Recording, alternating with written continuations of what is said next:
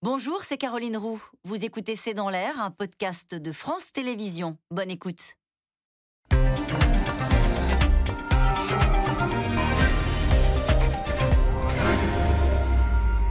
Bonsoir à toutes et à tous. Nous attendons vos questions SMS, Internet et réseaux sociaux pour alimenter notre discussion. C'est une décision qui sonne un peu comme un bon présage pour l'ensemble des Européens. Boris Johnson a annoncé hier la levée des restrictions en Grande-Bretagne après la vague Omicron. Fini les masques et le télétravail, alors même qu'en France, le gouvernement va révéler le calendrier de levée des mesures sanitaires ce soir. Le Premier ministre britannique tente donc de reprendre la main alors qu'il est toujours empêtré dans le Partygate et les scandales des soirées organisées en plein confinement au 10 Downing Street. Bojo a même lancé une contre-attaque. Nom de code Save the Big Dog, sauver le gros chien avec l'espoir de retourner l'opinion, mais surtout de retourner son camp où la fronde commence à s'organiser. Covid, scandale, Boris Johnson contre-attaque.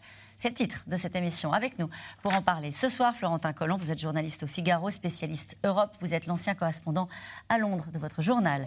Philippe Turle, vous êtes journaliste britannique, chroniqueur international à France 24. Catherine Mathieu, vous êtes euh, économiste à l'OFCE, spécialiste du Royaume-Uni et des questions européennes. Enfin, Camille Neveu, vous êtes grand reporter au service international, le journal du dimanche. Vous êtes euh, régulièrement l'envoyé spécial de votre journal en Grande-Bretagne. Bonsoir à tous les quatre. Merci de participer à ce C'est dans l'air en direct. Euh, c'est une bonne nouvelle, Florentin Collomb, euh, que Boris Johnson a annoncé à son pays. Euh, ça veut dire que la vague Omicron en Grande-Bretagne, c'est fini? Pas tout à fait fini, mais la Grande-Bretagne sur Omicron a été une sorte de boussole pour nous, parce qu'on l'a vu arriver bien avant nous, 15 jours, 3 semaines avant nous. on a vu s'envoler la courbe des contaminations, et l'hôpital a résisté. Euh, il n'y a pas eu cet euh, engloutissement des services d'urgence et des services de réanimation à l'hôpital qu'on avait vu euh, lors de la première, enfin lors des vagues Delta en 2020-2021. Et du coup, le, gouvernement se, se considère qu'il n'y a plus lieu de maintenir les restrictions qui pèsent sur la vie des Britanniques parce que ça a été très très difficile à supporter pour les Britanniques. Euh, euh, il y a une espèce de, défiance vis-à-vis de tout ce qui est geste barrière, mais du masque en particulier, qui a centralisé euh, le, refus des Britanniques. Il était Ils ont moins bien vécu les mesures que nous? Beaucoup moins, parce qu'elles ont été plus dures pour certains égards et plus longues.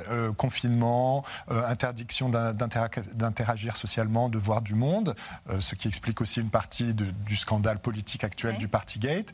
Mais il y a eu aussi un refus du masque pendant longtemps, même quand il était obligatoire, la moitié des gens ne le portaient pas, ne le portaient pas dans les transports. C'est revenu un petit peu depuis quelques mois, depuis, depuis quelques semaines avec la, vague Omicron. Mais on s'aperçoit aujourd'hui que euh, l'hôpital n'est pas, euh, n'est pas submergé et que la courbe des contaminations descend assez vite. Hein. On était à 200 000 par jour, on est à moins de 100 000 aujourd'hui. Donc c'est peut-être ce qui nous attend en France d'ici 15 euh, jours, 3 semaines. Camille Neveu.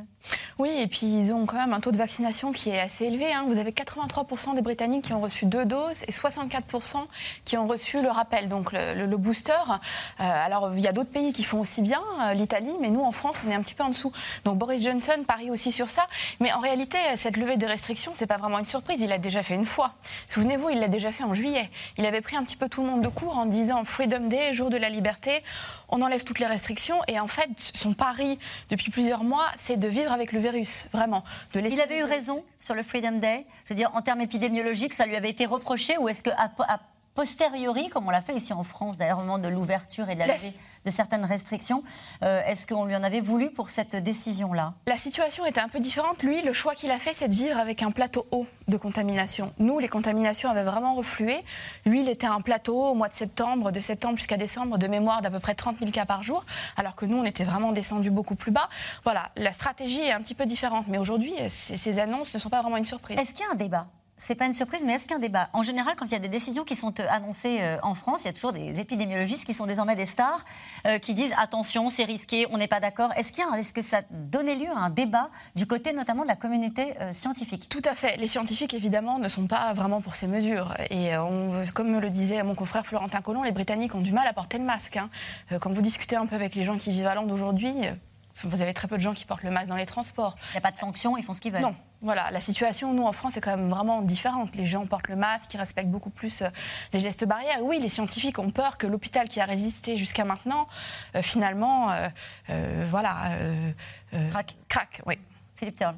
Alors, euh, la question qu'on se pose tous, c'est est-ce que les mesures sont retirées au bon moment ou est-ce que c'est trop tôt? Alors, ce qui, ce qui, est étonnant, c'est qu'on vient sur euh, ce que disent les, les, les, professionnels de la santé.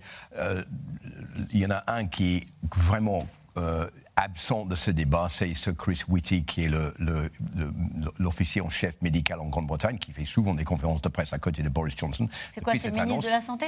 Non, c'est le conseiller euh, c'est un médecin, c'est un médecin conseiller du gouvernement sur les décisions à prendre. Et souvent, on a une conférence de presse avec soit le ministre de la Santé, le Premier ministre Boris Johnson et ce Chris Whitty qui est là. On l'a pas vu depuis que ces annonces ont été euh, mm. révélées hier. Donc ça veut dire que soit il n'est pas d'accord, soit il n'est pas convié, mais ça laisse entendre que peut-être ces mesures sont prises peut-être un peu trop tôt, mais il fallait pour Boris Johnson une, façon de, de, dire aux gens, voilà, euh, le pire est derrière nous, les le, taux, d'infection est en train de baisser.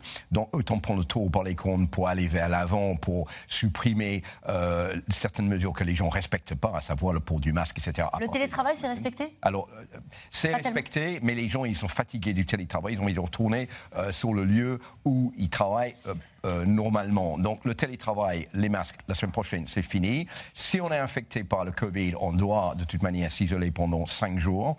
Et toutes ces mesures restantes seront supprimés normalement, selon Boris Johnson et le gouvernement, à la fin du mois de mars. Donc ici, là, on verra bien si le taux d'infection baisse. Le problème, c'est que les spécialistes disent on est sûr que l'Omicron est en train de baisser, les infections par cette variant sont, sont, en chute, mais on n'est pas à l'abri d'un nouveau variant. Donc si un nouveau variant se manifeste d'ici le fin du mois de mars, donc il faut, faut, de nouveau imposer les, les, mesures, et là ça, ça, ira très très mal avec le, peuple britannique. Donc c'est un jeu un peu risqué pour Boris Johnson, mais il veut dire, voilà, euh, on, suit la situation, on sait ce qui se passe, donc on fait le nécessaire. Vous pouvez respirer à partir de la semaine prochaine. Catherine Mathieu, est-ce qu'il y a des arguments économiques à cette euh, ouverture euh, peut-être anticiper. On verra, les faits lui donneront peut-être euh, raison. Mm. Euh, est-ce que les mesures de restriction qui étaient imposées, est-ce que le télétravail, etc., avaient des, conséquences sur l'activité économique? Est-ce qu'il y a une, arrière-pensée euh, en termes d'activité économique? Aujourd'hui, non. Hein. On l'a vraiment vu au mois de juillet, quand effectivement l'économie a été rouverte après des, semaines très dures de confinement,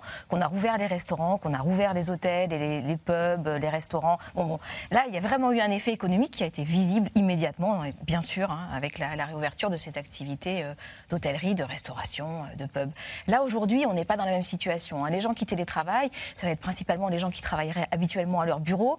Et en fait, l'effet va passer surtout euh, par les transports. Et le fait que les gens vont reprendre le métro, vont reprendre les trains pour aller à Londres en particulier. Et la question du masque, c'est là qu'elle aura un rôle très important et qu'elle est très débattue en fait aujourd'hui au Royaume-Uni chez les spécialistes de la santé qui disent attention, il faut que les Britanniques prennent et gardent pour ceux qui l'ont déjà, cette habitude de porter le masque dans les transports. Parce que si la semaine prochaine, à partir de la semaine prochaine, plus de masques obligatoires dans les transports, tout le monde reprend la vie comme avant, là, on a vraiment le risque d'une nouvelle diffusion euh, du virus. Donc c'est plutôt par cet effet-là que ça pourrait jouer un plus sur la diffusion euh, générale du virus à nouveau par les transports euh, que par un effet économique direct. Mais ce qui est intéressant, c'est que dans les déclarations du ministre de la Santé aujourd'hui, quand il a annoncé justement l'ouverture, enfin la fin du, du port du masque obligatoire, plus de masques dans les écoles, le retour euh, au, travail, plus d'obligations de télétravail. Plus de passe sanitaire dans les boîtes de nuit. Plus de passe sanitaire. Alors là, à ce moment-là, quand même, des journalistes ont posé la question, mais vous, euh, monsieur le ministre, quand vous allez aller faire vos courses,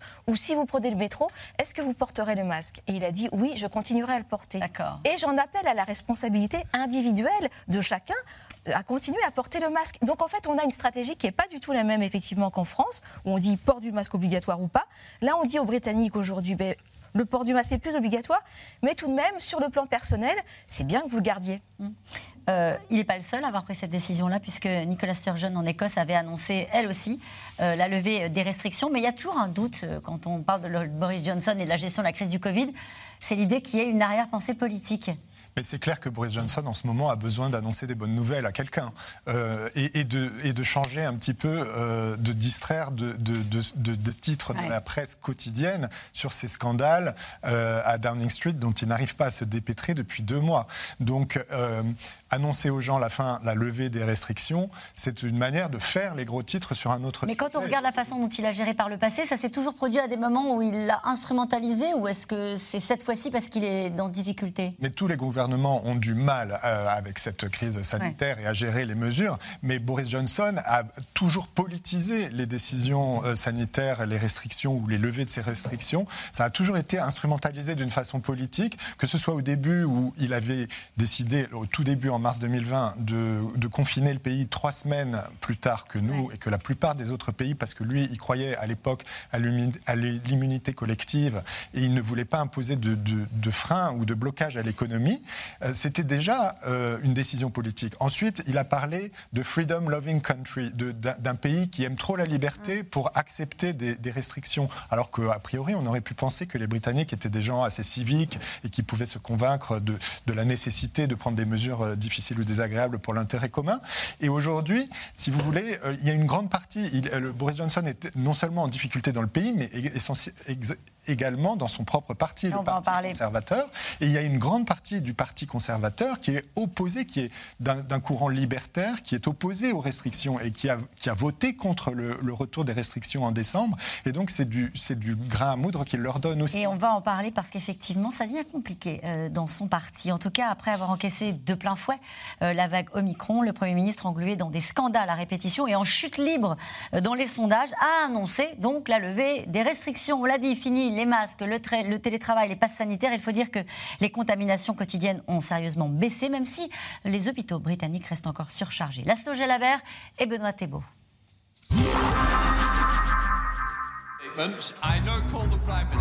Il s'est présenté au Parlement avec une bonne nouvelle. Hier, devant les députés, Boris Johnson a annoncé la levée des restrictions sanitaires en Angleterre dès le 27 janvier. À partir de maintenant, le gouvernement ne demande plus aux gens de travailler à domicile. Et les gens devraient désormais parler à leur employeur des dispositions à prendre pour retourner au bureau. Après avoir examiné attentivement les données, le cabinet a conclu qu'une fois que ces règles auront expiré, le gouvernement n'imposera plus le port du masque où que ce soit. Fini aussi le pass sanitaire pour accéder aux boîtes de nuit et à certains grands rassemblements. Pourtant, le Royaume-Uni est l'un des États européens les plus endeuillés avec 152 000 morts. Le variant Delta, détecté pour la première fois en Angleterre, met les hôpitaux sous tension. La vague Omicron, elle, s'avère beaucoup plus contagieuse et déferle sur tout le pays. Parmi les premiers touchés, le Royaume-Uni est aussi parmi les premiers à passer le fameux pic de contamination. Les cas quotidiens diminuent. Mais cet assouplissement des règles sanitaires divise les Londoniens. J'ai des opinions mitigées à ce sujet, parce que je pense évidemment que la pandémie ne s'est pas terminée tout d'un coup comme ça. Hier, nous étions dans une boîte de nuit et nous n'avions pas de masque. En revanche, on doit porter des masques en classe, donc je ne comprends pas. Ces restrictions n'ont pas beaucoup de sens. Fin 2020, le Royaume-Uni est le premier pays à lancer une campagne de vaccination massive. Aujourd'hui, plus de 71% de la population est complètement vaccinée, en grande partie par AstraZeneca, le laboratoire suédo-britannique. Face à la baisse du taux de contamination, l'Écosse aussi envisage de desserrer la vie sanitaire dès ce lundi, encore plus tôt qu'en Angleterre, puisqu'au Royaume-Uni, chaque nation décide de sa politique en matière de santé. Au palais de Westminster, Bojo pourrait donc avoir le sourire, mais le Premier ministre est englué dans la pire crise de son mandat, le scandale du Partygate, comme le lui rappelle férocement le chef de l'opposition travailliste. Pendant que nous travaillions sur des plans pour réduire les factures, eh bien le Premier ministre organisait des fêtes. Et pendant que nous travaillions sur des plans pour sauver l'emploi dans l'industrie sidérurgique, il essayait de sauver juste un seul job, le sien. Depuis plusieurs semaines, les révélations s'enchaînent concernant des fêtes organisées en plein confinement, notamment celle de mai 2020 au 10 Downing Street. La semaine dernière, le Premier ministre s'excuse et se justifie. Le 10 Downing Street est un grand établissement dont le jardin est une extension du bureau, qui a été constamment utilisé en raison du rôle de l'air frais contre le virus. J'ai cru implicitement qu'il s'agissait d'un rassemblement dans le cadre du travail. Faux, répond Dominic Cummings, l'artisan du Brexit, celui qui a aidé l'ancien maire de Londres à conquérir le pays. Même si Boris Johnson dément avoir menti, son image en prend un coup. Sur cette vidéo, des Anglais déguisés en Boris Johnson organisent une fausse fête devant le 10 Downing Street. Au sein de son propre camp, certains poids lourds exigent sa démission. Je lui rappellerai une citation bien trop familière pour lui de Léo Hamry à Neville Chamberlain. Tu es resté assis là trop longtemps pour tout le bien que tu as fait. Au nom de Dieu, pars. Une expression reprise en une de toute la presse britannique. Mais à la place de Bojo, c'est un député conservateur excédé par tous ces scandales qui a carrément décidé de partir pour rejoindre les travaillistes. Je ne me suis pas levé ce matin en me disant je veux devenir un député travailliste. C'est une décision mûrement réfléchie. Il y a eu beaucoup d'introspection, euh, ce qui m'a coûté de nombreuses nuits blanches. Dans la foulée, selon les journaux britanniques, une vingtaine de jeunes députés conservateurs se sont réunis mardi pour discuter d'un vote de défiance. Le 10 Downing Street peut continuer de trembler. Cette question, la chute de Boris Johnson n'est-elle pas déjà programmée au sein de son propre parti Florentin Colomb? Oui, elle est programmée. La question, c'est pour quand? Parce que euh, dans les jours et les semaines qui viennent, il est face à une série de choses trappes, comme euh, dans un jeu vidéo, si, si la comparaison euh, n'est pas trop osée par rapport à, la vie politique. D'abord, il y a une enquête de Sougré, une haute fonctionnaire, qui est censée faire la lumière sur toutes ces histoires de fêtes, de parties à Downing mhm. Street, de, de, de, Pau, et qui doit donner la vérité, qui doit faire la lumière là-dessus. et on attend ses résultats la semaine prochaine. Si elle incrimine trop Boris Johnson, pour sa responsabilité personnelle là-dedans, ça va être difficile pour lui de rester. Deuxième. Pardonnez-moi, on, s'arrête juste sur ce point-là. On va, on va faire le tour de tous les arguments qui, sont les vôtres. Mais euh, cette enquête-là, comment est-ce qu'elle pourrait établir la responsabilité de Boris Johnson euh, C'est-à-dire l'idée de démontrer qu'il était au courant que. Voilà, c'est qu'il était au courant que c'était une fête. Et c'est ce que dit Dominique Cummings. Ça voudrait dire qu'il a menti. Et justement, euh, voilà, de, chaîne, de, de, de fil en aiguille, ça arriverait à cette conclusion qu'il a menti au Parlement, qui est un outrage inadmissible pour un Premier ministre. Donc il ne pourrait pas rester s'il était prouvé. Et s'il était prouvé qu'il a menti. Et c'est ce que Dominique Cummings dit. Il dit, euh, quand cette, soirée a été organisée à Downing Street, Dominique Cummings dit, je lui ai dit que c'était pas raisonnable d'organiser ça, et il a balayé cette objection d'un revers de la main. Donc euh, Dominique Cummings estime que Boris Johnson a menti. Donc s'il est prouvé qu'il a menti, ça sera impossible pour lui de rester. Impossible pour lui de rester, Philippe Turl, parce que les institutions, parce que son parti, parce que sa réputation, parce que quoi? Parce que si on ment, euh, ce que ce rapport par Sue Gray va peut-être démontrer, euh, il l'aura euh, cassé et euh, brisé le code ministériel. Et si on ne respecte pas le code ministériel en Grande-Bretagne, on doit démissionner. Et donc c'est clair et net. On lui a posé la question, mais maintes fois cette semaine, et à son ministre des Finances, Rishi Sunak, et à d'autres personnes dans le Parti conservateur, est-ce que Boris Johnson doit partir s'il a monté, s'il n'a pas respecté le code ministériel? Personne ne répond. Et tout le monde dit on verra ce qui est dans le rapport par euh, Sue Gray. Alors, Sue Gray, pour la petite histoire, c'est un dur à cuire. C'est quelqu'un qui, on, parle d'elle en disant si jamais elle, elle écrit un jour ses mémoires, ça fait exploser la Chambre des communes parce qu'elle sait tout sur tout le monde. Elle sait tout sur leur vie intime, sur leur vie privée, ce, ce qui regardent sur les, les, les, écrans d'Internet. Donc, si elle doit faire un rapport sur Boris Johnson, elle connaîtra la vérité. Le seul problème, seul problème elle, est de quel, elle, est de quel côté euh, elle, est du, elle, est du, Parti conservateur. Donc le problème pour Sue Gray, c'est que qui est son patron? Son patron, c'est Boris Johnson. Donc est-ce qu'elle est sous pression de ne pas dire la vérité? Je pense qu'elle le dira, parce que je pense que ce n'est pas quelqu'un qui, qui soit facilement intimidé par les autres. Donc il y a beaucoup de euh, je dirais de la part de Boris Johnson, probablement d'angoisse de ce qui va être trouvé dans ce rapport. Euh, le Parti conservateur est euh, dans une situation d'anticipation pour savoir ce qu'il va y avoir là-dedans. Donc la semaine de tous les dangers pour Boris Johnson, alors qu'on pensait que c'était cette semaine, c'est eh ben, la, semaine prochaine. prochaine. Parce que là, il a, avec la défection de, ce ministre, Christian Wakefield, qui a traversé l'aile du Parti conservateur au Parti travailliste devant tout le monde hier, ça a un peu renforcer le soutien autour de Boris Johnson parce qu'on voit dans le Parti conservateur que les choses sont en train de fissurer. Donc il faut. Euh, il le fait pour quelle raison? Parce qu'il ne veut pas que le, parti se désintègre plus et d'autres personnes traversent l'aile pour rejoindre le Parti travailliste. Mm. C'est exceptionnellement rare que ça se passe. La dernière fois, c'était en 2007 ou 2008, euh, donc gouvernement euh, de Gordon Brown. Donc, il veut soutenir euh, le parti. Donc, pour le moment, Boris Johnson est un peu mieux soutenu. Mais ça ne veut pas dire qu'il est protégé, que c'est terminé pour lui. Il a quelques jours de répit. Mais euh, il peut être contesté et il peut perdre sa place. Et il est contesté et il faut, Camille Neveu, que vous me parliez de l'opération pâté en croûte.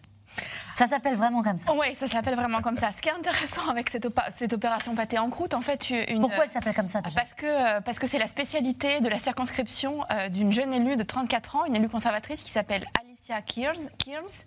Qui en fait a lancé un espèce de complot contre Boris Johnson, qui veut essayer de réunir le plus de lettres possible. Il en faut 54 pour qu'en fait euh, Boris Johnson, pour qu'il y ait un nouveau vote à la tête du Parti conservateur et donc de fait un changement de Premier ministre. Voilà, Boris Johnson aujourd'hui a une majorité de 360 députés conservateurs, il faut que 54 d'entre eux envoient une lettre de défiance à un comité qui s'appelle Comité 1922, un comité conservateur, pour qu'un vote soit organisé. En fait, ce qui est intéressant avec cette opération pâté en croûte, c'est que vous aviez jusqu'à présent euh, plutôt la, frange très conservatrice du parti qui était contre lui. Des gens qui étaient très pro-Brexit, qui trouvaient qu'il était trop mou dans son application du Brexit. Et on voit aujourd'hui que la grogne, elle touche euh, des députés qui sont plutôt des députés centristes. Parce que cette jeune femme de 34 ans, elle était militante pour Amnesty International, elle est euh, milite pour les droits des transgenres. On ne peut pas dire que ce soit une conservatrice vraiment très à la droite du parti. Voilà, c'est vraiment l'aile centriste et elle, elle essaye d'entraîner euh, toute une partie de cette frange-là et aussi une partie de la jeune garde du parti. Vous avez euh, tout plein de députés qui ont été, une, vingtaine de députés qui ont été élus en 2019 euh, euh, dans des, circonscriptions qui étaient détenues par les travaillistes. Voilà, Mais qu'est-ce qu'ils reprochent précisément ces jeunes-là? Qu'est-ce qu'ils reprochent à Boris Johnson en particulier? C'est pas tant le Brexit aujourd'hui qui cristallise vraiment euh, la colère des députés conservateurs, c'est ces fêtes, ces fêtes dont on voit que tous les jours dans les journaux, vous avez l'impression que vous avez des nouvelles révélations. Les députés, aujourd'hui, quand ils vont dans leur circonscription, ils ont des, ouais, ils ont des gens qui leur disent, qui leur envoient des mails, qui leur disent mais c'est une honte, euh, euh, c'est un mépris euh, pour nous. Vous avez aussi des gens qui demandent que la police se saisisse de, de l'enquête. Alors ce que, la, ce que, la, police a toujours refusé de faire, la police britannique. Aujourd'hui, pourquoi d'ailleurs Pourquoi il n'y a pas d'enquête? Parce que elle estime qu'elle n'est pas ah, légitime pour, pour répondre à cette question. Mais voilà, aujourd'hui, vous avez beaucoup de députés qui sentent que la situation devient très compliquée pour eux sur le terrain. Catherine Mathieu. Oui, puis j'aimerais ajouter qu'en fait, il y a des élections locales qui se profilent au mois de mai. Euh, donc, ça, ne concernera pas tout le Royaume-Uni, mais principalement Londres, euh, des circonscriptions autour de Londres, euh, l'Écosse, le Pays de Galles, l'Irlande du Nord. Donc, pour les députés aujourd'hui, c'est important aussi d'avoir dans leur circonscription une autre réaction que celle. Mais alors, on nous a menti. surtout qu'effectivement, ce qui tombe très très mal dans cette histoire de réunion de travail avec euh, alcoolisé organisé à Downing Street, euh, c'est que ça tombait au moment où il y avait tellement de mesures de confinement qui frappaient les Britanniques que tout le monde a, ou presque tout le monde a dans sa famille quelqu'un qui a été touché par le Covid à ce moment-là, qui peut-être en est mort. Et il y a eu la semaine dernière des déclarations euh, au Parlement britannique qui étaient très émouvantes de parlementaires eux-mêmes qui disaient bah, j'ai perdu ma belle-mère, j'ai perdu. Bon, donc ça arrive à un moment aussi où voilà les gens sont eux-mêmes très frappés. Alors il y a ça, vous l'expliquez très bien. Est-ce que cette colère des ne masque pas aussi une forme de désarroi justement sur les problématiques économiques euh, et sur les décisions prises par Boris Johnson. Oui, alors sur les... Il y a les fêtes, il y a ce que vous racontez très bien, les circonscriptions où, euh, euh, voilà, évidemment, ce que fait Boris Johnson n'est pas apprécié et, ils, voilà, ils l'entendent. Mais est-ce qu'il n'y a pas autre chose? Oui, il y a autre chose parce que sur les questions économiques, il y a une grande division aussi, ou des divisions, plus précisément à l'intérieur du Parti conservateur. Boris Johnson a décidé en particulier de mettre en place une hausse des cotisations sociales de 1 point qui devrait intervenir au mois d'avril. Ça représente à peu près 12 milliards de livres. Un point de cotisation sociale, euh, pour les conservateurs, c'est une hausse d'impôts. Ça, ne se fait pas d'augmenter les impôts comme ça. Et dans l'argumentaire de Boris Johnson, cette hausse des cotisations sociales, elle est là pour financer l'aide à la dépendance, une question hein, qui touche beaucoup les Britanniques, comme elle touche d'ailleurs les Français, le vieillissement de la population, le fait qu'il faille prévoir des dépenses pour les personnes qui vieillissent et qui sont chez elles. Donc ça, c'est un grand sujet de débat chez les conservateurs. Qu'est-ce qu'on met comme ressources pour financer ce type de dépenses, d'une part? D'autre part, le chancelier de l'échiquier a annoncé une hausse du taux d'imposition sur les sociétés d'ici 2025. Donc il y a un certain nombre de mesures de hausse d'impôts qui sont annoncées aujourd'hui À l'intérieur du Parti conservateur, on dit non, mais on aimerait bien qu'il y ait moins de hausses d'impôts, mais en même temps, on aimerait bien rétablir l'équilibre des finances publiques. Et bien, avec la crise Covid, on a beaucoup dépensé, on a beaucoup soutenu l'économie britannique avec les dépenses pour l'emploi, les dépenses pour les entreprises. Comme en France comme en France, mais du côté britannique et des conservateurs, certaines voix disent mais alors il faut réduire ces déficits, il faut réduire ces dépenses. Donc en fait, il y a beaucoup euh, de débats. Donc ça raconte aussi un débat sur le fond entre les conservateurs eux-mêmes et il peut être victime aussi de ce débat interne. Parce qu'actuellement chez Rishi Sunak, Sunak, pardon, Rishi Sunak, qui est de chancelier de l'échiquier, donc le ministre euh, des Finances, qui a mis en place ces dispositifs, lui-même est un libéral et il ne souhaitait pas du tout mettre en place de hausse d'impôts. Et on dit qu'il pourrait être un prochain Premier ministre britannique. Alors, ce qu'il faut comprendre dans cette histoire, c'est que Boris Johnson cherche une, porte de sortie, une issue de secours hmm. pour sauver sa peau. Donc, euh, il a déjà annoncé la fin des mesures du Covid. Là, il a annoncer que la BBC. Alors, on va en parler. Ok, ça je reviens. Non, je ne veux pas vous couper, mais parce que je, voudrais. mais j'ai une autre chose que je voulais lui dire qui est importante. pour de... le Parti conservateur. parce que le Parti conservateur, c'est une machine à gagner les élections. Alors, une machine à gagner les élections, c'est quelque chose qui a besoin d'un chef qui va gagner pour eux. Et, quand ça marche plus et que le chef n'est pas digne dans les yeux de tous les membres du Parti conservateur à gagner, eh ben, ils vont le supprimer. C'est ce qu'ils ont fait avec Margaret Thatcher en 60, euh, en 91, c'est ce qu'ils ont fait avec John Major, c'est ce qu'ils ont fait avec Theresa May. Et c'est ce qu'il va peut-être arriver à Boris Johnson. Donc c'est pour cette raison-là, il cherche absolument une porte de sortie et, pour regarde tirer l'attention sur lui. Et regarde les sondages. Et, sur les sondages, les sondages sont pas bons. libre, 10%, 10 de moins que le Parti travailliste. C'est le pire score depuis 2008 pour le Parti euh, conservateur. Donc, ah il faut absolument faire quelque chose pour dorer le blason de Boris Johnson. Et c'est pour ça, en ce moment, les gens posent la question. Avant, bon, on connaissait Boris Johnson, on achète un package. Il a les cheveux blonds qui sont mal coiffés, il est gros, il est drôle, il est charismatique, et, il est euh, plein d'air chaud, euh, il, il, ment. Mais on, connaît le personnage, mais il attire l'attention dans les coins de la Grande-Bretagne où d'autres politiques n'arrivent pas à, attirer l'attention. Donc on le prend, on le met en tête, et ben il gagne une élection avec une majorité énorme pour le Parti conservateur. Le problème, c'est que presque trois ans après, les gens commencent à voir le vrai personnage. Il ment, il a menti, il continue de mentir. Et là, il est bon, il ment non pas seulement au public, alors que les gens étaient en grande difficulté, ils pouvaient même pas aller à l'hôpital pour voir leurs parents qui étaient en du, du, du, Covid, alors qu'eux, ils faisaient la fête à 10 Downing Street. Mais il a monté à ses propres ministres. Et ses propres ministres disent Non, mais c'est pas possible. On a un chef qui nous ment, qui nous raconte pas la vérité, parce que pour lui, ce qui est plus important, c'est de sauver sa peau au détriment de tout, les, tout, le monde autour et de passer le blâme de tout ce qui se passe aux autres. Et ça, c'est pas possible. C'est pour ça que je voulais vous parler de la contre-attaque parce que vous parliez de la BBC, on va parler dans un instant, mais vous parliez de ses collaborateurs à l'instant, Philippe Ter. L'opération Save Big Dog, sauver le gros chien. C'est ça qu'on a, dit dans le champ des communes. Pourquoi C'est lui gros chien? opération euh, dîner de chien et pas sauver gros chien. Ah bon? Parce que, Il faut que vous nous expliquiez. Euh, parce que c'est le Boris Johnson, euh, ça c'est le, chef du parti pour l'Écosse qui a écrit ainsi hier, mais c'est Operation Big Dog, qu'est-ce que c'est? C'est une série de mesures populistes populaire que le, gouvernement va annoncer pour essayer de sauver la peau de Boris Johnson parce qu'il faut détourner l'attention sur Partygate sur autre chose. À commencer par sacrifier des collaborateurs pour la première étape. Ben oui, il y a tous ceux qui sont responsables du Partygate, ils vont pas, euh, ils vont pas rester très longtemps à Downing Street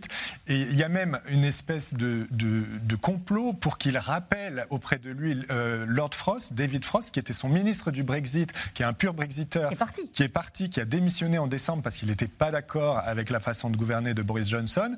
Aujourd'hui, il y a un petit groupe de, députés conservateurs qui sont allés voir Boris Johnson en lui disant c'est lui qu'il faut que vous preniez comme directeur de cabinet à Downing Street pour resserrer les rangs derrière lui, parce que le parti euh, euh le parti pardon conservateur est en train de, paniquer euh, du fait de, de, ce décalage dans les sondages et parce que tous les attraits euh, de Boris Johnson, tout l'attrait électoral de Boris Johnson est en train de disparaître. Sa personnalité, son charisme, ça, ça fond à vue d'œil. le Brexit pour lequel il avait entraîné le pays, c'est fait. Euh, et puis, euh, sa capacité à gagner les élections face à Jeremy Corbyn, l'ancien leader travailliste, il n'y a plus de Jeremy Corbyn. Donc aujourd'hui, il y a une alternative, il y a, une alternative travailliste, Keir Starmer, qui pourrait gagner des élections. Les sondages. Il en profite, lui? Il en profite, puisque euh, là, il vit sa meilleure période aujourd'hui dans les questions au, Premier ministre à la Chambre des communes. Il a 10 points d'avance dans les sondages, un bien meilleur taux de popularité. Il faut voir que Boris Johnson est aujourd'hui plus plus impopulaire que Theresa May ne l'était. Donc euh, il, est un petit peu euh, grillé. Et puis on voit dans ces circonscriptions industrielles du nord euh, de l'Angleterre qu'il y, a un sondage qui a montré que sur 45 circonscriptions gagnées par les conservateurs en 2019, il ne pourrait en garder que 3, d'où la défection de ce député de la région l'autre jour, et d'où cette opération Save Big Dog, avec des mesures populistes et populaires pour en effet essayer de reconquérir cette base électorale. Mais Alors on y va sur la contre-attaque avec les mesures populistes et populaires, comme vous dites. Pour sa contre-attaque, Boris Johnson sonne la charge contre son ennemi de toujours, la BBC. Le groupe de télévision publique est jugé trop partisan et le Premier ministre décide de geler pour deux ans la redevance. Les travaillistes évoquent des méthodes dignes des dictatures et des stars britanniques montent au créneau. Romain Besnénou et Nicolas Baudry-Dasson. Il est prêt à tout pour détourner l'attention. Et quoi de mieux qu'un footing matinal avec son chien et un drôle d'accoutrement pour faire diversion? Résultat, en demi-teinte, Boris Johnson en short fait la une, mais ses soirées à Downing Street aussi. Alors, pour sauver le soldat Bojo, tout est bon. Comme de nouvelles mesures aux accents très populistes annoncées par le gouvernement, nom de code, opération Red Meat, os arrangé. Tout est dit. Les conservateurs l'ont baptisé Opération Os Arrongé, une série de propositions choc. Au menu de l'opération Os Arrongé, la fin de la BBC telle que nous la connaissons. C'est l'annonce la plus spectaculaire. La suppression en 2027 de la redevance audiovisuelle publique qui finance entre autres la BBC. Un coup dur pour cette institution créée il y a un siècle et réputée dans le monde entier.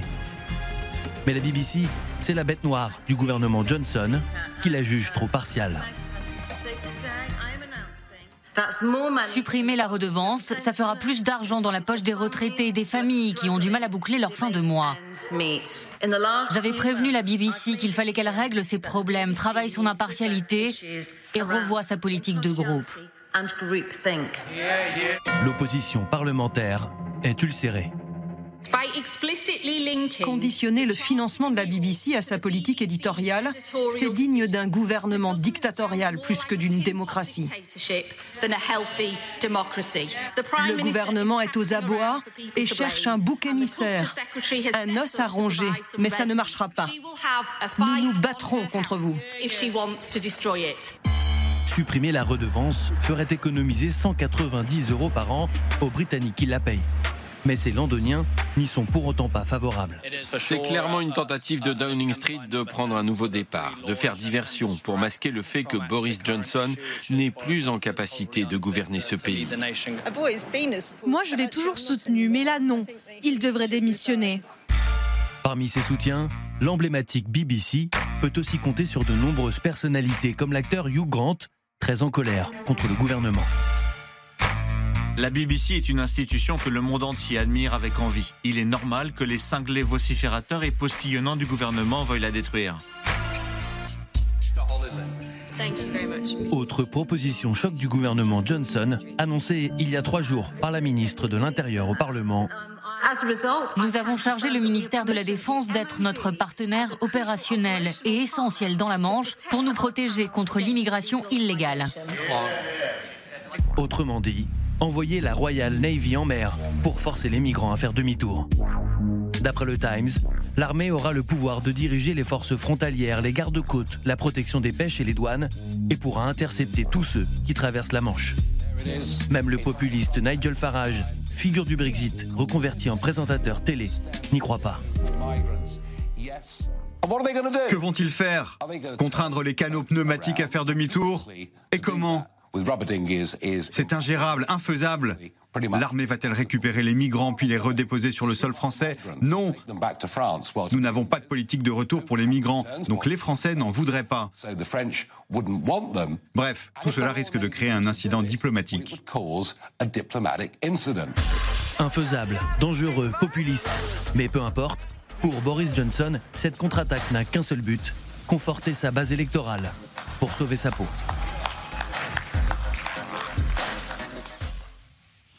Qui est-ce qu'il applaudit d'ailleurs quand il sort là? Qu'est-ce qu'il applaudit? Il est en train de les, les, travailleurs de santé. Ah. Quand il sortait de, avec tout le monde tous les soirs, on a, c'est comme en France euh, pendant un certain temps. Que reproche Boris Johnson à la BBC, Philippe Turle alors, euh, c'est une longue histoire de défiance euh, des deux, parce que c'est en quelque part grâce à la BBC que Boris Johnson est devenu un nom familier en Grande-Bretagne, parce qu'il participait à des émissions de télévision et des jeux télévisés et des, jeux satiriques. Et c'était toujours un bon client qui faisait rire. Et donc on appelait Boris, et c'est à cause de ça qu'il a utilisé la BBC comme un tremplin pour se lancer dans la politique et devenir maire de Londres. Mais le problème, c'est que la BBC à son avis, n'a jamais joué le jeu vis-à-vis de Boris candidat. Et quand Boris Johnson euh, postulait pour devenir euh, chef du parti conservateur et ensuite postulé pour devenir Premier ministre, euh, et la BBC l'avait appelé à, participer à des, interviews et il a refusé.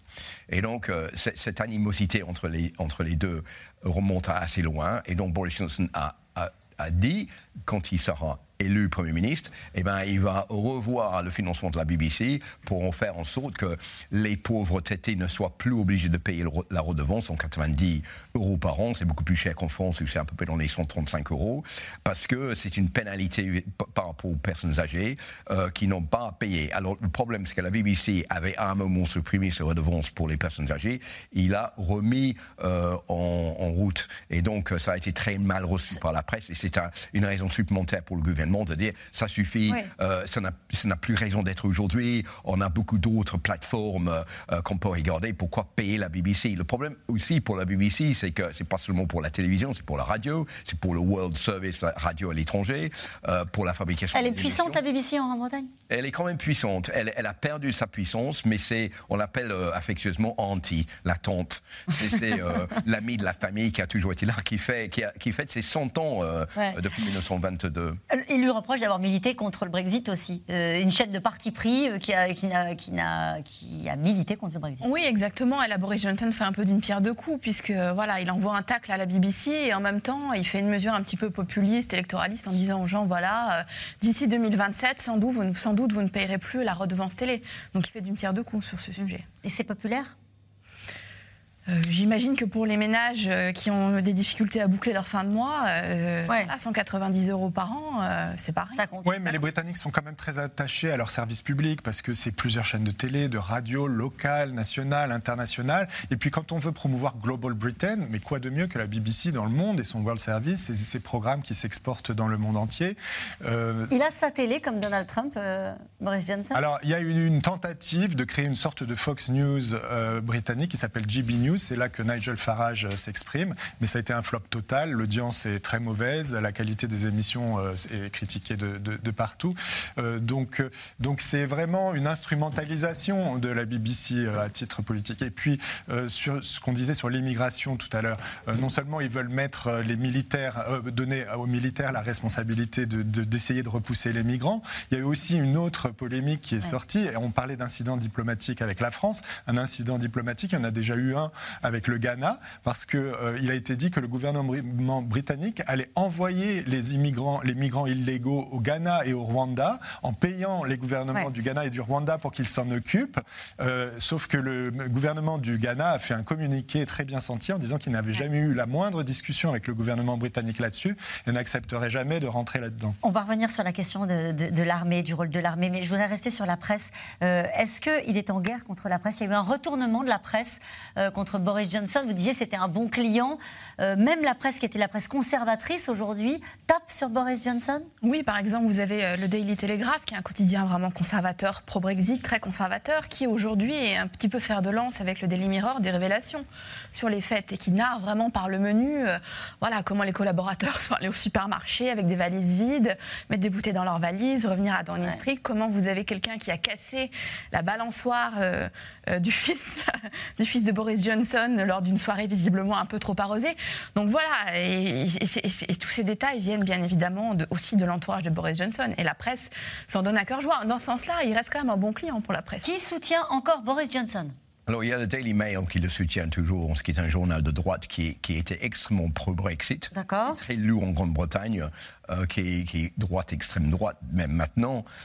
et l'autre jour, je regardais les titres. Bon, il y a eu des jours où c'est un peu moins élogieux à, l'égard de Boris Johnson, mais il y a eu des titres qui, ont fait comprendre que tout ça c'était injuste et que Boris Johnson c'était un bon, un bon Premier ministre qui avait sorti la Grande-Bretagne de l'Union européenne, qui avait combattu comme il fallait le Covid, et il fallait le laisser tranquille pour continuer son travail et laisser la, fameuse investigatrice Sue Gray faire son rapport. Mais c'était pas du tout Boris démission comme on, voit par exemple sur certains journaux, comme les journaux de gauche, comme le Daily Mirror, qui, depuis des années dit que c'est quelqu'un de faux, il faut, faut, faut qu'il démissionne. Est-ce qu'il a encore les milieux économiques euh, oui, euh, enfin, assez étonnamment en fait, les milieux économiques restent plutôt silencieux au Royaume-Uni.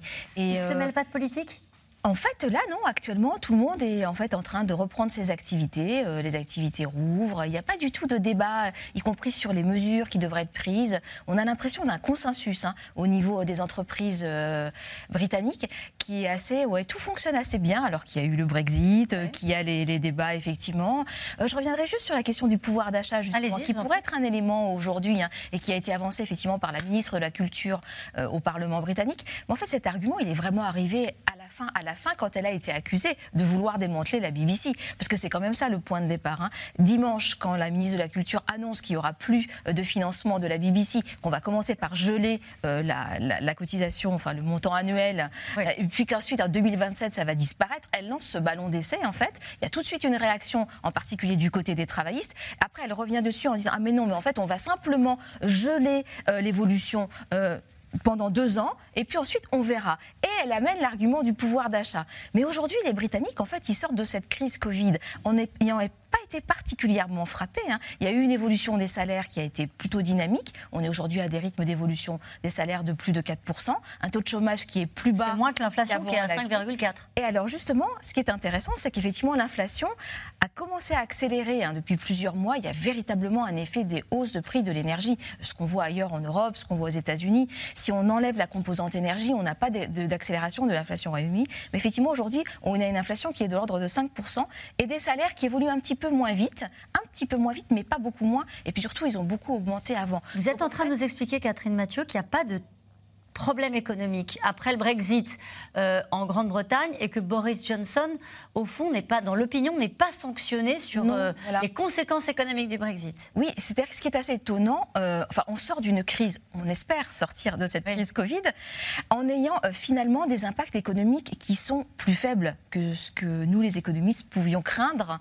C'est vrai qu'on n'a pas eu de hausse des taux de chômage, on a eu une forte chute d'activité, un fort soutien de, par l'État dans, tous les, dans tous les grands pays finalement des taux de chômage qui n'ont pas augmenté. Aujourd'hui, on a le, PIB britannique qui a rejoint son niveau d'avant-crise. On ne voit pas d'effet particulièrement fort au regard de la crise du Covid et pas non plus au regard du Brexit. Et donc on est en fait dans une situation aujourd'hui, ben, du coup, au Royaume-Uni, les Britanniques euh, travaillent, mais l'essentiel des discussions se concentre sur les questions liées à ces fameuses fêtes à Downing Street, mais pas du tout sur des questions économiques. Hum, Philippe Terrell, sur cet aspect-là? Je dirais que euh, quelque part Boris Johnson a été sauvé par la pandémie du Covid parce que ça a complètement tiré l'attention sur la santé par rapport aux effets du Brexit. Mais par exemple, euh, depuis euh, que la Grande-Bretagne est, partie du Royaume-Uni, les Britanniques ne voyagent plus, ils viennent plus en Europe. Euh, là, je vois presque jamais une voiture avec une plaque britannique qui circule en France. Si on prend l'autoroute entre Paris et Calais, il n'y en a plus. Donc le temps viendra quand les Britanniques vont commencer à revenir en Europe. Et là, ils vont commencer à comprendre que c'est beaucoup plus compliqué qu'avant euh, pour faire des voyages par rapport à avant, quand, quand la Grande-Bretagne était membre de l'Union européenne. Donc on est, on est toujours dans une partie un peu par rapport au bilan du Brexit. Et il est vrai que tous les, les contrats mirobolants, commençant avec le contrat avec les États-Unis et Donald Trump, que, la Grande-Bretagne devait signer euh, dès la sortie de l'Union européenne, mais bon, ça fait bien attendre. Sur la, euh, je reviens sur ce que vous disiez à l'instant sur la partie contre-attaque de Boris Johnson. Il y a cette idée donc de demander à la Navy, euh, ben, en fait, de lutter contre la traversée des bateaux de migrants comment ça a été reçu ça, paraît même Nigel Farage, on le voyait dans le reportage, disait bah, ça paraît impossible à appliquer. Euh, ça a été pris au sérieux, cette mesure-là? C'est une mesure qui, pour moi, est totalement hypocrite, puisque aujourd'hui, entre les, services de français, euh, services de police français et britanniques, vous n'avez plus de coopération sur ce qui se passe à Calais depuis le mois d'août 2021. La police française a fait une note qu'on avait révélée dans le journal du dimanche, disant que elle envoie des informations aux Britanniques sur les réseaux de passeurs et qu'en fait les Britanniques ne les traitent pas. Et eux, en retour, envoient des informations. Pourquoi ils ne les traitent pas Eh ben parce qu'il y a une espèce de blocage. Euh, euh, il n'y a plus de coopération entre les polices. Et, voilà. Et si vous voulez, vous pouvez envoyer euh, l'armée pour chasser les migrants. C'est un sujet pour moi qui ne peut être traité que par une coopération entre Paris, Londres et aussi éventuellement Bruxelles. Mais voilà, sinon. C'est légal Ce serait légal euh, c'est pas légal de repousser les bateaux qui cherchent à, traverser. Euh, il y a des traités internationaux qui s'y opposent. De toute façon, on tourne en rond sur ce sujet tant que la France et la Grande-Bretagne ne, s'assoient pas pour euh, rediscuter des termes des accords du Touquet, hein, qui gèrent la sous-traitance de la frontière britannique en France. Emmanuel Macron hier l'a redit. Hein, il en a parlé lors de son intervention au Parlement de Strasbourg. Il a dit on ne pourra pas gérer ce problème des migrants tant que Londres n'acceptera pas de revoir la façon dont il traite le sujet. Mais qu'est-ce qu'il dit sur ce sujet-là, justement? Parce que ça devait être réglé par le Brexit, ça. Oui, alors le, gros problème pour le gouvernement britannique, c'est justement qu'un des, des, arguments de vente du Brexit, c'est qu'on va mettre fin à l'arrivée de ces migrants, parce qu'on sera indépendant, on peut ériger des, frontières. Et eh bien, les, les migrants ne sont pas du tout affectés par le Brexit. Ils viennent, ils veulent venir en Grande-Bretagne, ils vont continuer à monter dans les petits bateaux, Brexit ou pas, ils viendront. Et donc la, la, la réponse euh, du gouvernement britannique et de, de, de la, du ministre, la ministre de l'Intérieur, Priti Patel, c'est bon, maintenant on va prendre le, Royal Navy pour empêcher les, les, migrants de venir. La réponse du Royal Navy, j'entendais euh, quelqu'un hier à la radio qui disait bah, Boris Johnson il peut se faire avoir parce que nous on ne va jamais intervenir pour faire ce genre d'opération en, en, temps de paix. Euh, tout ça c'est euh, c'est du populisme pur, et dur. Et nous, il est hors de question qu'on fasse cela. Donc, quel, est le problème? Le problème, c'est qu'il n'y a pas d'eau internationale entre la, France et la Grande-Bretagne dans la Manche. Donc, soit c'est des eaux britanniques territoriales, soit des, eaux françaises. Donc, et la, Grande-Bretagne n'a pas le droit de repousser les, petits bateaux dans les eaux françaises sans que la, France soit d'accord. Ce qui disait très justement Nigel Farage, pour, avec qui, pour une fois, je suis d'accord, ça, ne, ça ne marchera pas parce que la France ne va pas vouloir. Mm. Donc, il faut que les Britanniques acceptent les migrants. Et là, évidemment, pour Boris Johnson, c'est un échec par rapport à son argument de vente de Brexit. Mathieu, très vite. Oui, très vite. Il faut bien distinguer. Le Brexit devait régler la question de l'immigration des travailleurs en venant de l'Union européenne. Et la question à Calais, c'est une question de migration, de migrants qui viennent et qui traversent l'Union européenne de façon non officielle et qui souhaitent entrer au Royaume-Uni. Donc en fait, c'est exactement la même problématique que celle qu'on a aux frontières de l'Union européenne avec les migrants qui souhaitent venir dans l'Union européenne mais qui ne sont pas euh, des migrants qui viennent officiellement sachant que ça a été compliqué sur la question des travailleurs. Hein, on l'a vu euh, avant les fêtes sur le fait qu'il manquait hein, de main-d'œuvre et qu'il est allé la chercher. Exactement. Mais ce sont euh, des questions très différentes. Très différentes. Vous avez bien, bien fait de, le préciser. Juste avant d'aller au troisième reportage, euh, Florentin Collomb, est-ce qu'avec ces mesures qu'on vient de décliner ce soir, avec cette contre-attaque sur le Covid, sur les mesures concernant l'immigration, sur le fait qu'il sacrifie quelques proches, sur le fait qu'il s'en prenne à la BBC, est-ce que ça peut le sauver? Oui, ça peut le sauver, mais enfin, ah bah, oui, c'est des bouteilles à la mer. Donc, euh, on essaye. Euh, quand, le, caractère de Boris Johnson, c'est de toujours se relever de tout, mm. c'est-à-dire d'être euh, un, animal politique extraordinaire qui peut passer à travers toutes les gouttes. On l'avait dit, fini plusieurs fois auparavant. Quand il avait été envoyé comme candidat à la mairie de Londres, c'est parce que les conservateurs pensaient que c'était ingagnable, donc ils allaient envoyer leur plus mauvais candidat. Et puis, ça en sort toujours. Donc, je ne dis pas qu'il est terminé, mais que ses jours sont comptés, c'est sûr. En tout cas, on a un Premier ministre en difficulté et la reine, euh, elle aussi, qui doit faire face au scandale de la famille royale. Dernière affaire en date, le prince Andrew, fils préféré euh, de la reine, est accusé d'avoir profité du trafic sexuel de Jeffrey Epstein avec une plainte d'agression sexuelle déposée par une Américaine. La couronne a tranché dans le vif et l'a déchu de tous ses titres. Barbara Steck et Erwan Ilion. Major bombshell in the Prince Andrew saga. The Buckingham Palace has announced that Prince Andrew is returning his royal and military titles to the Queen. Bye bye les titres royaux. À 61 ans, Andrew est officiellement banni par la couronne britannique. Accusé d'agression sexuelle dans l'affaire Jeffrey Epstein, ce milliardaire américain. Le prince risque aujourd'hui un procès. Malaise et scandale pour la famille royale et embarras pour le prince William, interrogé hier sur son oncle. Votre Altesse Royale, puis-je vous demander, soutenez-vous le prince Andrew? Désolé, je ne vous entends pas. Soutenez-vous le prince Andrew? Lui avez-vous parlé récemment? Le prince esquive la question et garde le silence. Quelques jours plus tôt, même situation gênante pour son père, le prince Charles. Votre Altesse royale, puis-je vous demander votre position par rapport à votre frère, le prince Andrew? Comment vous vous sentez? Cette annonce intervient au lendemain d'une décision de justice américaine, celle d'accepter la plainte de Virginia Roberts Guffre. Cette américaine accuse le prince déchu d'avoir abusé d'elle. Pour la première fois de l'histoire, un membre de la famille royale pourrait se retrouver devant les tribunaux. La reine n'avait donc plus le choix. Je pense que c'est la bonne chose à faire. Il s'est conduit de manière stupide et il doit prendre ses distances par rapport à la monarchie. Il met Sa Majesté en difficulté. C'est une bonne chose qu'il se défende en tant que particulier et essaie de mettre de la distance entre cette affaire et la famille royale. Deux fils préférés de la reine à paria de la monarchie. Le prince Andrew a d'abord eu une carrière militaire avant de devenir ambassadeur royal du commerce international. Il voyage beaucoup, fréquente des milliardaires, parmi lesquels le prédateur sexuel Jeffrey Epstein et sa rabatteuse Ghislaine Maxwell, à droite sur cette photo. Ce sont eux qui lui présentent en 2001 Virginia, alors âgée de 17 ans. C'était un participant, c'était un agresseur. Qu'est-ce qu'il s'est passé? La première fois, c'était à Londres. J'étais tellement jeune. Guylaine est venue me voir au réveil et m'a dit Tu vas rencontrer un prince aujourd'hui. À ce moment-là, je ne savais pas que j'allais être mise à la disposition du prince. Cette nuit-là, le prince est venu à la maison de Londres. Et en sortant de boîte de nuit dans la voiture avec Guylaine et Jeffrey, Guylaine m'a dit Il rentre avec nous et je veux que tu fasses pour lui ce que tu fais avec Epstein. Malgré cette photo d'eux ensemble, le prince Andrew nie connaître la jeune américaine, rejette toutes les accusations. Le fils d'Elisabeth II pense être intouchable, protégé par un accord financier passé entre Jeffrey Epstein et la jeune femme. Sûr de lui, il donne à son tour une interview à la BBC. Vous souvenez-vous d'elle? Non, je ne me rappelle pas l'avoir rencontrée. Je suis convaincu que je ne suis jamais allé dans cette boîte de nuit avec elle.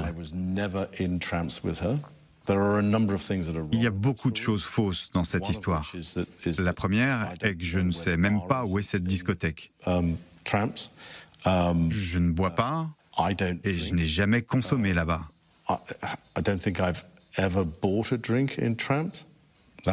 Et ça n'a pas pu arriver parce que ce soir-là, j'étais à la maison avec les enfants. Ni remords, ni empathie. L'interview est une catastrophe.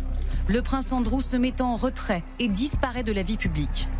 À Buckingham, la reine tente de protéger l'honneur et l'image de la couronne et se serait bien passé d'un nouveau scandale alors qu'elle fait tracer 70 ans de règne début février. Et cette question, que pensent les Britanniques du prince Andrew? Celui-ci a-t-il le soutien de la reine? Philippe Je dirais qu'il euh, n'y a pas beaucoup de gens qui l'apprécient actuellement. Il n'a jamais été extrêmement apprécié comme membre de la famille royale. Il y a eu une période après euh, l'intervention des Britanniques dans la guerre des Malouines où il est parti, où il était reçu en héros. Mais depuis quelques années, euh, avec son travail de représentant pour l'industrie britannique, euh, ça n'a pas très bien, ça s'est pas très bien passé. Il a fini par être viré par la reine parce qu'il passait plus de temps sur les pistes de ski et dans les discothèques.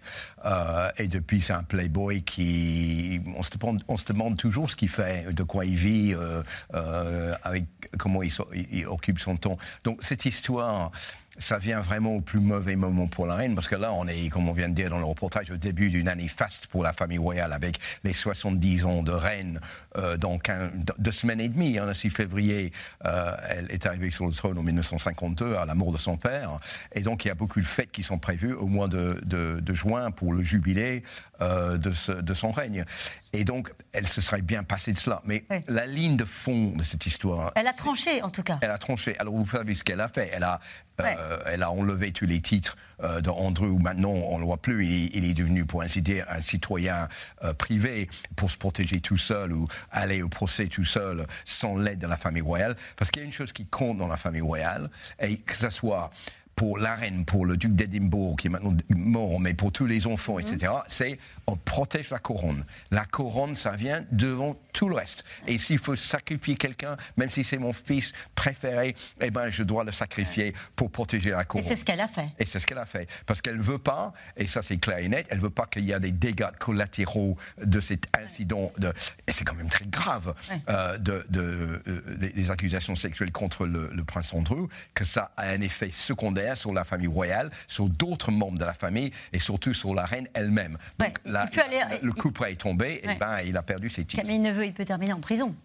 Oui, alors il était question euh, pour sa défense qu'au départ que la reine finance euh, ses frais d'avocat.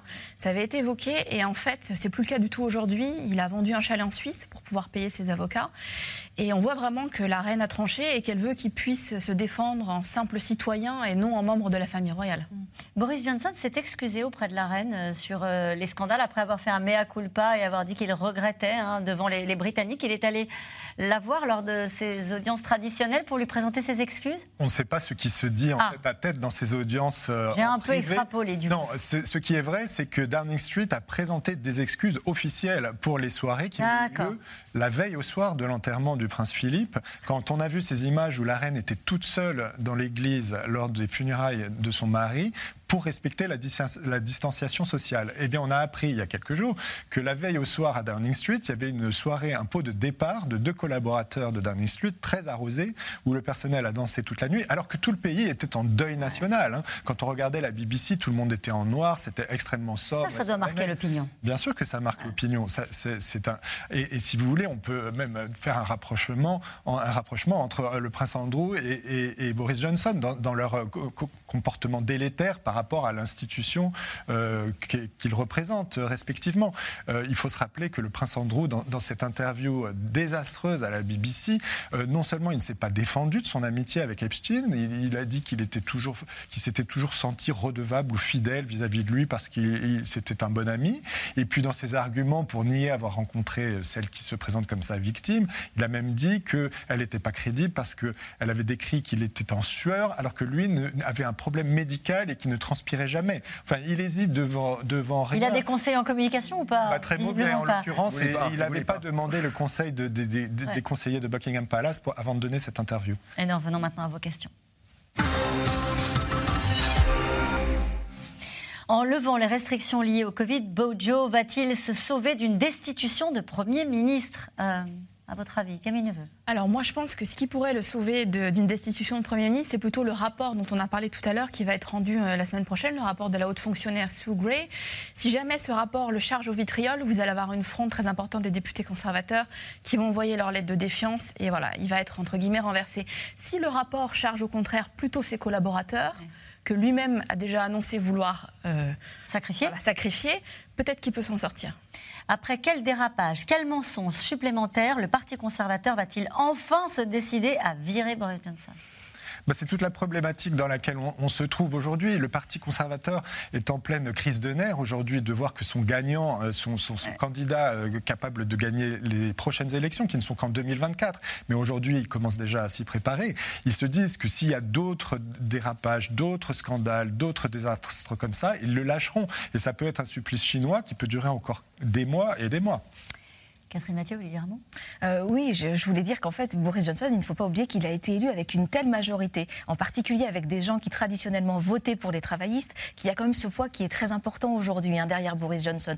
Avec, voilà, il a réussi à prendre des voix chez les travaillistes, chez les travaillistes traditionnels, et en face de lui, il n'a pas vraiment aujourd'hui d'opposition. Starmer, le, leader travailliste, profite du fait que Johnson perde en popularité, mais Starmer, il n'a pas du tout euh, le même charisme que Boris Johnson. À l'intérieur du Parti travailliste, il y a aussi encore beaucoup d'opposition. Starmer est en train de repositionner le Parti travailliste au centre, un peu dans l'héritage de Tony Blair et complètement à l'opposé de Corbyn.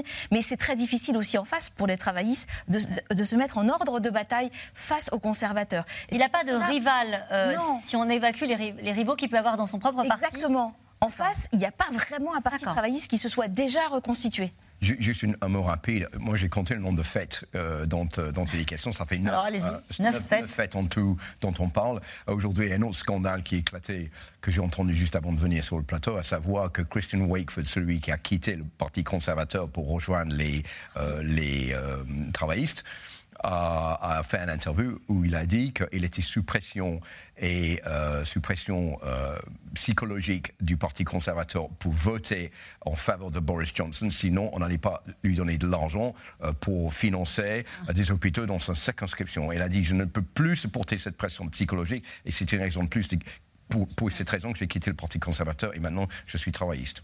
On reproche toujours à Boris Johnson ses mensonges, mais sur quoi a-t-il menti? Il faut faire la liste. Il a menti sur tout. Hein. Il a menti sur sa vie euh, personnelle, sa, vie sexuelle, parce qu'il a même été interrogé à une époque où il était simple député conservateur sur des prétendues liaisons. Il a nié leur existence, qui en fait s'est révélée vraie. Ensuite, donc il avait menti à son chef de parti. Sur le Brexit, il a menti en disant qu'en sortant de l'Union européenne, le Royaume-Uni allait économiser 350 millions de livres par an et que cet argent serait reversé au NHS, le système de santé britannique. Il a menti sur les conséquences du Brexit. Il a menti peut-être sur sa participation à cette fête à Downing Street où il dit que pour lui, il n'avait pas compris que c'était une fête, il pensait que c'était une réunion de travail malgré la présence de nombreuses bouteilles d'alcool euh, déployées sur les tables. Donc on peut, on peut en lister beaucoup. Vous en avez listé quelques-uns. Euh, mais vous disiez tout à l'heure, ce qui est intéressant, vous disiez, Florentin Collomb, tout à l'heure, que, je, je, le rappelle, pour ceux qui nous prennent en cours de route, que ce qui est grave, c'est s'il a menti effectivement devant... S'il a menti au Parlement. Au Parlement, et là, ça, lui serait, ça serait vraiment un motif pour euh, qu'il quitte les responsabilités. je, vous conseille d'aller voir le page Wikipédia de Boris Johnson. Il y en a plein là-dedans. Ah oui? Voilà. Allez, on ira. Euh, on aimerait peut-être être optimiste en disant que Boris Johnson, c'est une exception parmi les personnalités politiques qui mentent, mais malheureusement, ce n'est pas une exception. Donc autour de lui, en particulier chez les conservateurs, il y a quand même aussi des personnalités sur lesquelles après on pourrait faire une longue liste de griefs. Oui, mais dans la vie politique britannique, le mensonge, théoriquement, euh, traditionnellement, ne pardonnait pas. Et on voit que les standards sont en train de changer. Quand les prochaines élections au Royaume-Uni auront-elles lieu Bojo ne voudra-t-il pas rester au pouvoir jusqu'à cette échéance? Ah, c'est 2024, hein, les prochaines élections, s'il n'est pas euh, renversé d'ici là. Donc euh, ça semble loin quand même aujourd'hui. Mais effectivement, il a su rebondir tellement de fois qu'on peut se dire que peut-être il tiendra jusqu'à mai 2024, mais ça semble difficile. La politique calamiteuse de Boris Johnson n'alimente-t-elle pas l'espoir d'une plus rapide indépendance de l'Écosse? Je pense que l'indépendance de l'Écosse n'a pas disparu. C'est toujours euh, d'actualité. Mm. Ça a été euh, la question euh, pendant toute la période du Brexit. le Brexit a eu lieu. Le problème, c'est que pour avoir l'indépendance, l'Écosse doit demander un référendum. Le référendum Nicola Sturgeon, la première ministre écossaise, elle le veut, mais le problème c'est qu'il faut que ce soit Londres qui soit d'accord pour déclencher le référendum. Londres, donc Boris Johnson. Voilà, Boris Johnson. Donc tant que Boris Johnson est au pouvoir, ça va être compliqué pour l'Écosse de tenir un deuxième référendum et peut-être euh, obtenir l'indépendance. Mais je dirais que euh, le dernier référendum, c'était avant le Brexit, et maintenant il y a peut-être plus d'Écossais qui soient d'accord pour partir. Mais tout cela, c'est un processus de longue haleine, mm. mais on n'a pas vu la fin de ces, ces désirs et peut-être l'indépendance de l'Écosse qui peut revenir à tout moment. En cas de départ de Boris Johnson, quelle personnalité politique serait en capacité de redorer le blason du Royaume-Uni? La personnalité politique aujourd'hui la plus populaire, c'est le chancelier de l'échiquier, c'est Rishi Sunak, devant Boris Johnson bien sûr, mais aussi devant le leader des travaillistes. Mm. Keir Starmer, clairement, aujourd'hui, c'est la personnalité qui tient la corde. Donc ça doit être tendu avec Boris Johnson C'est très tendu, d'ailleurs, il l'a pas du tout défendu hein, ces, dernières, euh, ces derniers jours, ces dernières semaines. Il est vraiment resté très en retrait, contrairement à d'autres euh, successeurs et potentiels. Lui est resté vraiment très en retrait. Il, il, a vraiment fait très attention à ce qu'il disait. Si c'est lui qui prend la suite, c'est vraiment quelqu'un de très libéral qui arrivera au pouvoir. Hein. Donc on changera euh, par rapport à Boris Johnson qui a su justement avoir une base large euh, d'électeurs. Et la deuxième personnalité dont on parle, c'est une femme, c'est Liz Truss, qui est euh, l'actuelle ministre des Affaires étrangères, qui est aussi maintenant Madame Brexit dans les discussions avec l'Union européenne, en particulier sur la question du protocole nord-irlandais, et qui aime beaucoup être comparée à Margaret Thatcher. Oui, pareil. Et c'est justifié ou pas? Apparemment, elle est vraiment dans l'affiliation de, de Margaret Thatcher. Elle a été très très dynamique pour obtenir des accords commerciaux avec de nombreux pays. Elle semble avoir euh, une capacité de... Et du tempérament. Allez, que serait le Royaume-Uni sans la BBC ben, Plus pauvre, plus pauvre, moins cultivé. Et, je pense que, comme j'ai entendu cette semaine, on le regrettera quand on n'aura plus, mais ce sera trop tard. Mais ça va passer cette mesure-là? Il de fortes chances que si les conservateurs restent au pouvoir, oui, ça passera. Si les conservateurs sont battus en 2024 et c'est les travaillistes qui arrivent, euh, la, redevance est gelée. Euh, c'est pour 2027, c'est parce qu'il y a une charte qui interdit du changement avant 2027. Si les conservateurs sont au pouvoir, il se peut que ça se passe. Si les, les travaillistes sont là, probablement pas. Que pense la reine de tout ce bazar? Je pense qu'elle est, elle est désolée. Elle a passé une année euh, noire l'année dernière avec le décès de son mari, avec le départ de Harry et Meghan. Maintenant, il y a son fils qui, qui, qui probablement euh, va, va être au tribunal euh, et qui risque la, prison. J'espère qu'elle va mettre toute son énergie. C'est une fin de règne difficile quand même. Hein. C'est difficile pour elle. Hein. Mm, Mais je pense mm. qu'elle elle attend avec hâte ses, fêtes pour ses 70 ans de reine parce qu'elle est quand même très appréciée. Et grâce à elle, la famille royale reste populaire. Et je pense que tous les Britanniques, à la sortie de cette histoire de Covid et tous les problèmes du gouvernement, ils ont une seule envie, c'est d'aller faire la fête. Merci à vous tous. C'est la fin de cette émission qui sera rediffusée ce soir à 23h40. Je vous rappelle que vous pouvez retrouver C'est dans l'air quand vous le souhaitez en replay et en podcast. C'est l'heure de retrouver Anne-Elisabeth Lemoine. Bonsoir Anne-Elisabeth. Reprogramme ce soir de C'est à vous. Bonsoir Caroline. Retour ce soir sur les circonstances de l'accident de ski qui a coûté la vie à l'acteur Gaspard Huliel et sur les questions de sécurité sur les pistes.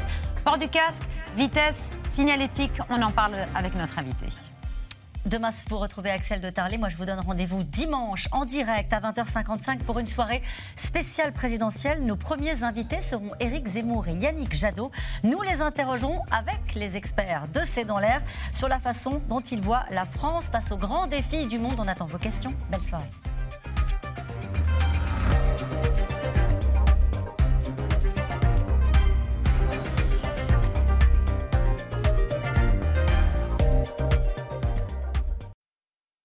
C'était C'est dans l'air, un podcast de France Télévisions. Alors s'il vous a plu, n'hésitez pas à vous abonner. Vous pouvez également retrouver les replays de C'est dans l'air en vidéo sur France.tv.